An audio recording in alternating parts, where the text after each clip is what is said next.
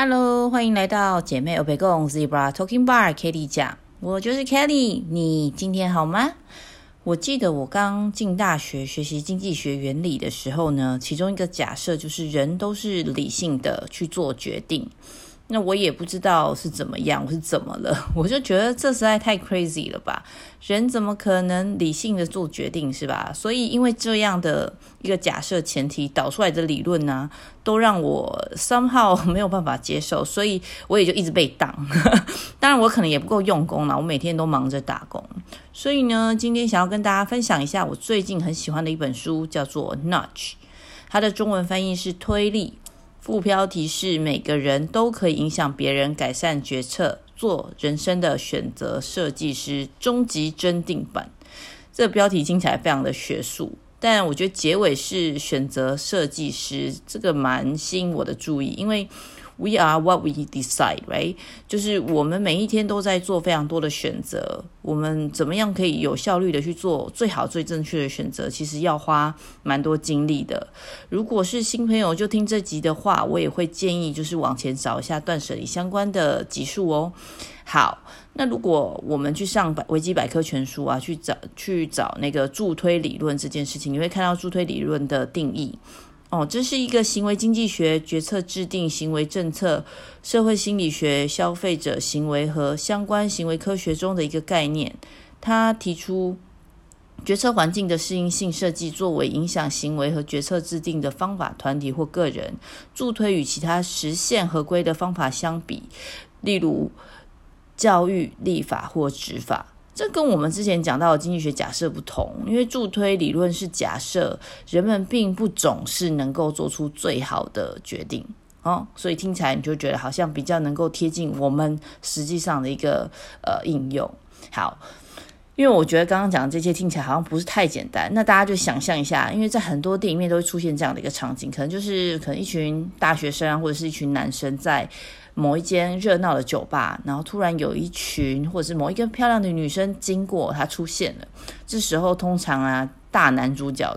都不会注意到，所以旁边的阿猫阿狗就会用手肘，就是敲一敲旁边的这个男主角这个动作。这个用手肘敲。隔壁的男生就是主角，这个动作就是这本书在讲的 nudge，就是轻轻推一下的那种感觉，大家可以想象。我自己在做每一集节目的时候，我都希望，就大家在听的时候，除了听我抬杠啊讲屁话之外，也能或多或少获得一些知识点。所以今天我会就是就是介绍给大家，因为我觉得这个是一个很棒很棒的书，让我有很多获得。然后也可以不断的去反思，那我希望可以带给大家一些价值。所以如果有在做产品设计啊、行销业务、创新服务等等，很需要让大家再往前一步的使用你的服务或者是产品，又或者是能够更快速的去理解你的理论，可能你有自己的品牌概念这样子，我觉得还蛮适合去读一下这本书，很能够去应用到工作或者是在不同，可能家庭也可以，就是有家里有小孩的家长们，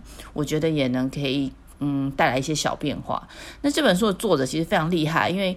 这个整个概念就非常的复杂。那这个复杂的理论，他已经用非常相对浅显易懂的方法解释，然后也给大家非常多案例去分享。所以大家如果听这期节目听第一次没有很理解，可以再重听一次。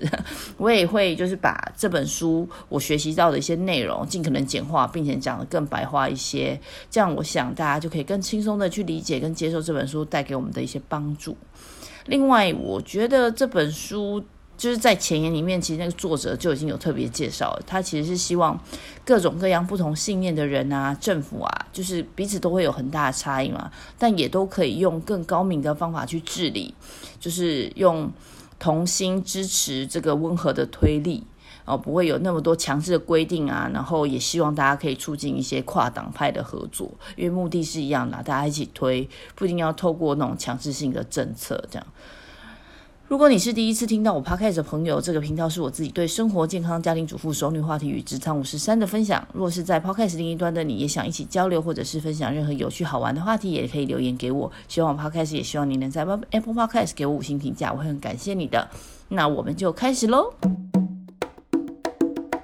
好，我们平常看新闻听到，或者是跟朋友聊天的时候，会聊到的一些经济学，大家可能比较感觉的，可能就是经纪人这个概念，就是每一个人在做决定的时候，会受到一些诱因的影响 （incentive），所以会看到去商场啊逛街的时候会有促销啊、打折这些东西，都是吸引我们去做决定嘛，因为打折有一些诱因。那这本书的作者则是认为，因为运运用推力，再加上我们大家都知道的诱因，其实更能够去帮助改善人们的生活。这个是比较大格局的角色角度去看这件事情。比如说，我们在看到一些政府他们想要推展一些政策的时候，他们可能直接可以是下一个命令，但是这其实是一个当没有这个命令，大家都不会做到了嘛，所以他们。鼓吹的就是，如果我运用一些推力，再加上某一个程度的诱因，其实是更好的一个政策。比如说，我们台湾人可能知道，就是他会奖励准时报税啊，因为他会比较早退税，你可以比较早拿到钱这样子。那又者又或者是有那个统一发票兑奖，所以大家就会去记得去索取那个统一发票的这些行为，我觉得都还蛮好的。那我在看这这本书的时候，有蛮多重点，那我就挑几个，因为我觉得剩下大家有兴趣的话。可以去图书馆或者是书局去翻阅啊，参考。那这本书已经不是第一版，它已经它是在两千零八年就已经有出版它的第一版，然后今年二零二三年它呃二零二二年它去年又又新增了这一版，那我觉得还不错，大家都可以去翻翻看。那第一个想跟大家分享就是家长制这个这个概念。Paternalism，我觉得这个对我来讲是一个非常新的名词，因为从这本书里面学到之后，我觉得是一个蛮重要的观念。那没有看书的话，大家可以了解一下这个词呢。呃，Paternalism，它其实翻译是家长制。那如果有些翻译会翻成家长主义，或者是延伸成为一个父权主义，它的概念是说，哦，由个人或者是组织或者是国家，为了替一些人或者是团体的好处去设想，那就会去限制。这群人或者是团体的的自由或者是自主权，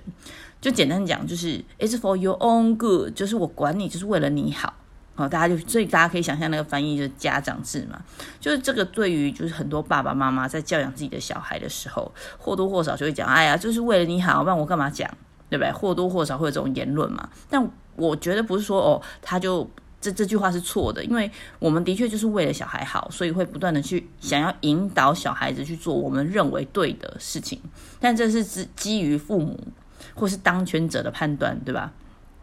那在家长制之下呢，他举了一个例子，就是比如说餐厅或学校都不会有不健康的食品，就是因为就直接不能吃啊，像是不能吃巧克力啊，不能吃糖果啦，不能喝茶啦，或是很多甜点。那相对家长制就是自由主义，这跟开放经济就很像啊。所以，如果是自由主义派的一个一个餐厅或学校，他就会觉得，诶，什么都可以卖啊，甚至就是为了要让我的生意更好，我就卖小朋友最喜欢吃的汉堡啊、薯条啊、巧克力。所以就可以看到这两个制度是相对来说比较极端的。那这本书它其实提倡的就是自由家长制，它就会沿用刚才那个那个学校餐厅的一个例子。那我们就引导学生容易去选择或者是获得比较健康的食物，但我们没有阻止餐厅去卖那些不健康的食物。这样一来，其实就是大部分的学生他比较容易去买到蔬菜水果。如果大家去 IKEA 或者是某些百货公司购物商场，那个顾客的动线规划，很多时候就是在引导顾客去做最大的消费嘛。每一间店都可以看得到，每一个产品都可以看得到，那这样你比较有机会去买。然后或者是有些房贷的设定啊，很多时候就反而让顾客会觉得，诶，这很聪明。像作者有提到的，就是男生厕所那个男厕的小便斗尿液有就一直喷出来的问题嘛。那作者他们两个男生，他们其实执行的解法就是在小便，他们男生小便斗里面贴一个苍蝇，苍蝇的贴纸，他就可以运用，就是每一个男生在上厕所的时候会有一种忍不住要瞄准的这个心理。结果呢，真的就是减少了八百分之八十的那个外溅率，就是喷出来的几率这样。那我一边看的时候就觉得，嗯，那还有没有哪些设计是很聪明，让我们很能够很轻松的做选择？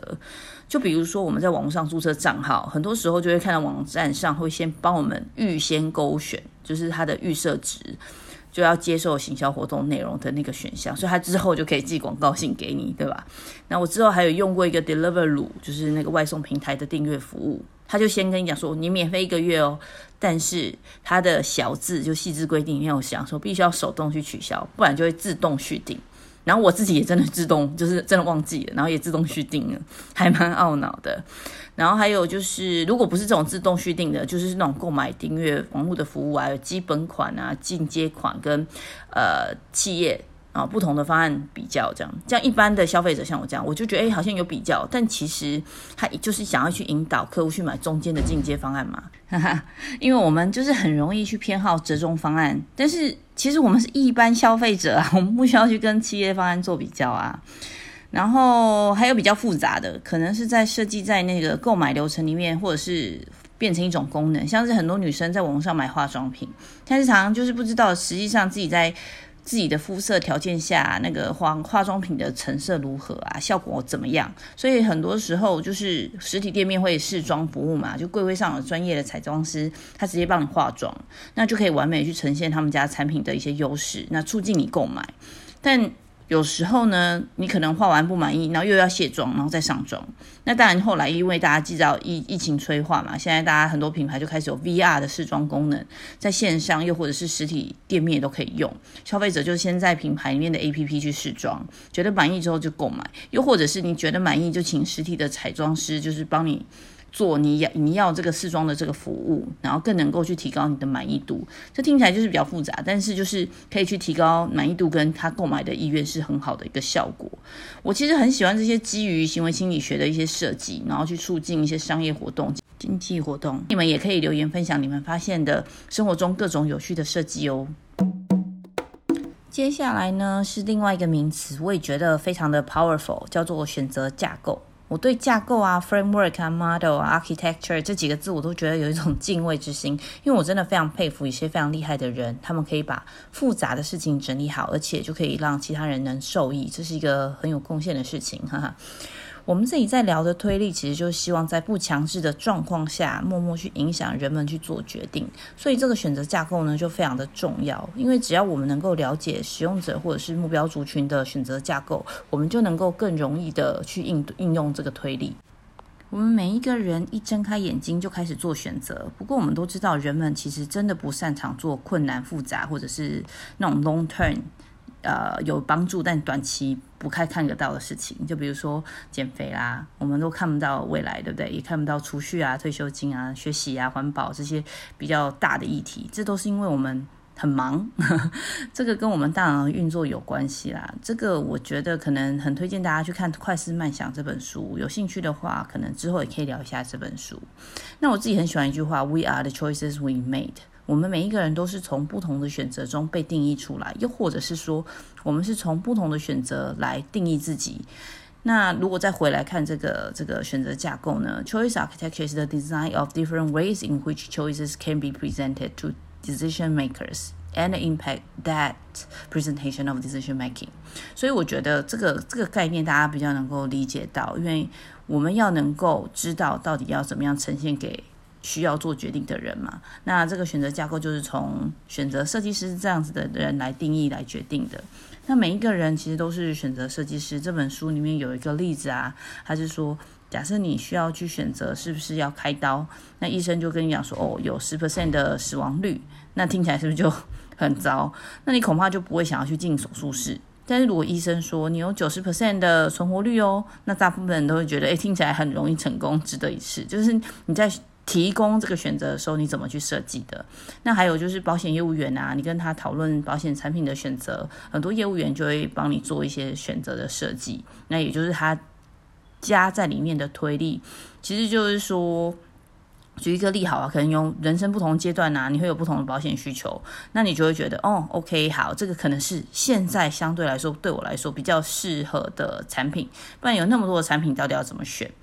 那这个选择的选择设计的概念，其实跟我之前上 design thinking 有一点点像，我觉得啦。那 design thinking 是基于就是使用者的需求嘛，也是为了解决某一个问题，透过一些产品使用界呃使用界面啊、经验等等去产出一些解决方案，就是它是一个框架去协助选择设计师去做选择架构，然后促成选择的决定。我自己读这本书的时候，其实蛮断断续续，因为中间一直有很多不同的想法。然后我我觉得还蛮好玩，因为我还跟我的老公去讨论 CPF，呃，新加坡的 CPF，它是一个新加坡这边的退休金制度。很多的人可能会偏向就是认同，或者是。呃，这个退休金制度，因为有别于美国，它就相对来说非常自由主义嘛。新加坡政府其实是一个比较偏向家长制的一个治理方式，所以当自由民主声浪越来越高涨，许多新加坡公民就会对这个退休金制度，就是 CPF 提出很不一样的意见，就是会抱怨啊、抗议啊等等。因为我自己本身不是一个政策的选择设计师，那我也没有去考究之前曾经发生的一些历史的细节。那我自己观察到，就这几年我看到，我觉得。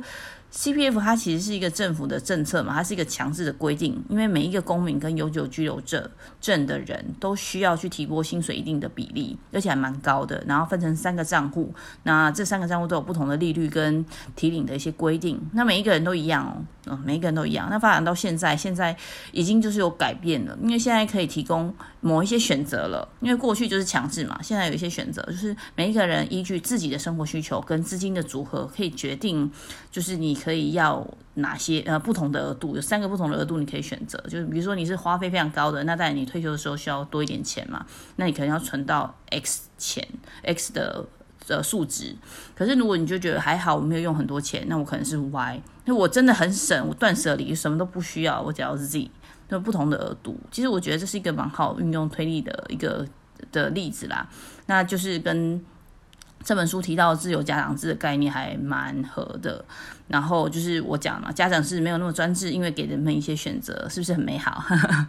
那我觉得也可以从美国的枪支管制的法令来看一下，就是比如说自由主义下的利弊，因为他们就是全部都自由嘛，什么东西都要民呃人民决定。那在正常的状况下，就是正常的状况下，有基本道德的前提下，因为政府就是不断的希望去考量人民的福祉啊，然后提出的是倡导某一个理念，那目标其实就是为了让国家更强盛、更进步、更有竞争力，对吧？那我们每天都要有不同的问题跟挑战，都要做出不同的选出呃选择，那要放大到国家层面就会很复杂，所以美国枪支的管制法令就变得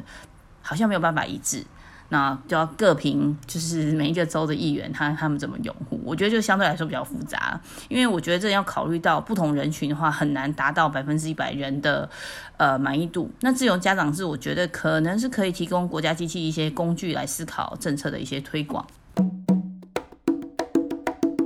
刚刚讲到，每一个人都是选择设计师，我们都可以发挥自己的一个创意，解决自己遇到各种问题。像是身为妈妈的我，就为了我儿子的营养，我也就是尽可能把。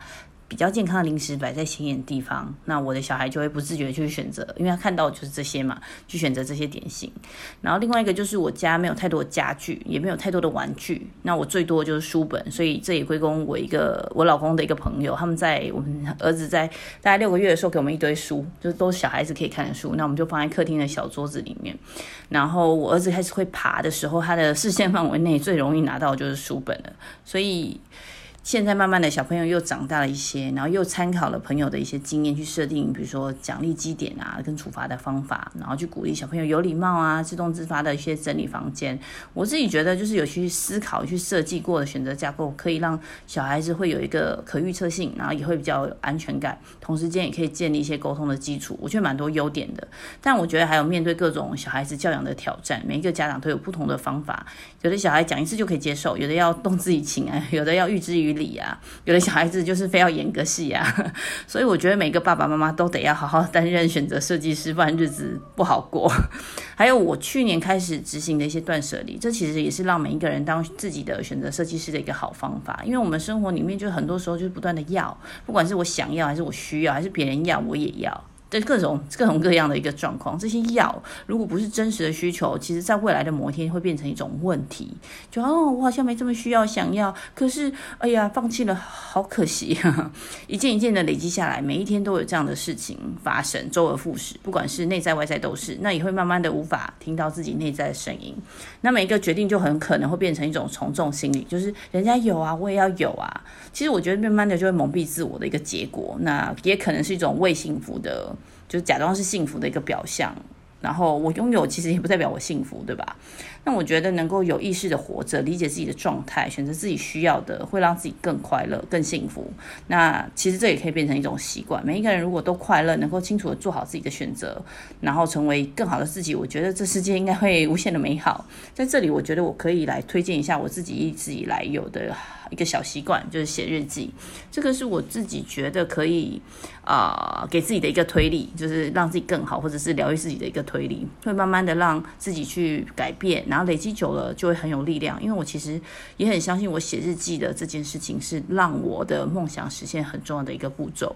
那写日记它不是一个什么显学，不像我们听过这些吸引力法则这么厉害，但是其实在心理学里面有一个疗愈的方法，叫做 narrative therapy。这个方式其实是可以协助每一个人先从外部角度来看一件事情，因为你会陈述这件事嘛，又或者是这个问题，然后我们再去关照自己的内心。那这个方式可以协助我们更理性、跟更冷静去看待问题或者是是事件，而不是就是一股脑发生事情的时候有问题的时候就往自己身上揽，又或者是一直不断的怪界、怪罪外在的世界。那解释一下好了，Narrative therapy is a form of therapy that aims to separate the individual from the problem.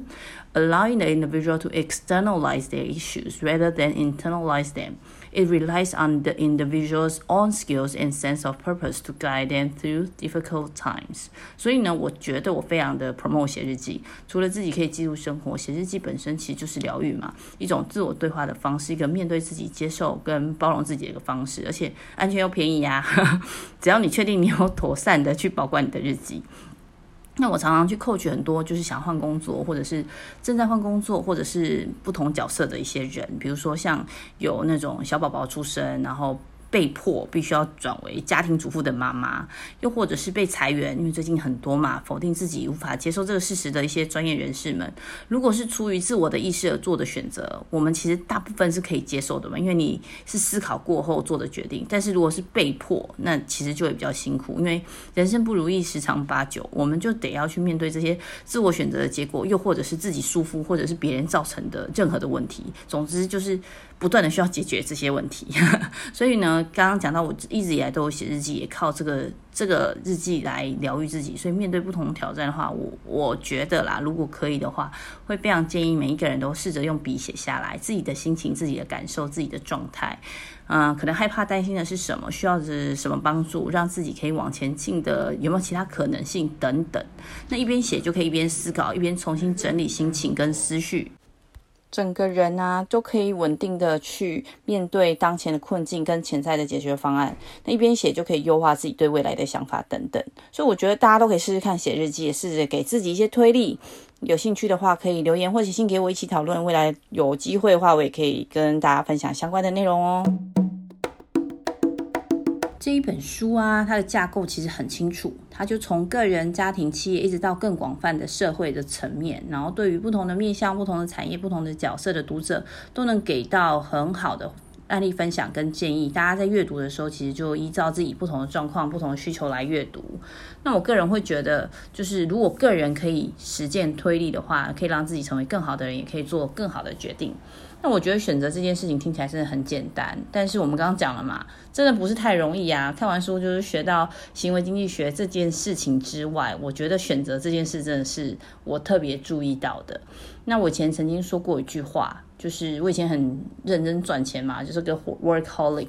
那我这么努力的工作赚钱，其实就是为了让我自己在未来的时候能有更多的选择。因为一开始很贫穷啊，我想要吃什么东西或者是去哪里玩都没有太多的选择，因为有经济上的一些限制。所以我很努力，就是希望自己有更多的选择。但是呢，人性都是贪婪的嘛，所以我们就是一直想要更多。但其实现在过了很多年，也比较成熟了。其实我觉得，我们应该每一个人都要专注在什么是最重要的事情上面。那最近如果大家有看老高与小莫最近上传的影片，讲成功其实是靠运气哦。但我觉得其他的重点是。就当有机会来临的时候，我们是不是能够抓住这个机会？要不然你成功有运气也没有用啊！因为好运来，你不知道要抓住它，不知道要选择它，再多的好运也没有用。所以我觉得应该还是要努力才能做正确的判断，去抓住自己的机会跟运气。那这本书的改版叫做终极改版，我觉得还蛮好的啦，因为作者更新了很多，就是跟现在比较相关的一些内容。然后又更希望大家去关注公共的议题，让大家可以被就使用推理影响更多的人，让更多的人受益。所以我自己很推荐这本书，然后觉得里面有非常多很棒的内容，每一个人都应该可以去了解、学习一下行为心理学、行为经济学等等。然后啊，因为上周我带小朋友去马来西亚的 Legoland 玩耍，所以我没有 upload 内容到姐妹尾共，所以我非常的有罪恶感。那刚好今天是回教的开斋节，可以顺便跟大家分享一个有关回教徒的小知识。虽然跟今天主题没有很有关系，但我觉得应该很多朋友不知道什么是回教徒的斋戒月、开斋节等等，所以就趁这个机会跟大家说一下。那新加坡其实是个多元种族、多元宗教的一个国家。那今年呢，二零二三年从三月二十二日到四月二十一日是回教徒的斋戒月，然后英文叫做 Ramadan。然后四月二十一就叫做开斋节，就是开斋节前呢，大家就会清洁沐浴啊，当天就穿新衣，整理个人的仪表门面啊。穆斯林他们就会就是透过这个斋戒月的反省跟学习，自我控制的自律精神就 discipline，让身心灵重返最纯净的状态。那他们会做什么事？他们其实，在斋戒月的过程，这这个月里面呢，他们每天就是从一大早会做晨礼，然后到薄暮会做静坐、诵读可兰经，然后去忏悔跟祈祷，然后希望自己可以被饶恕自己以前过的做的过错，这样子。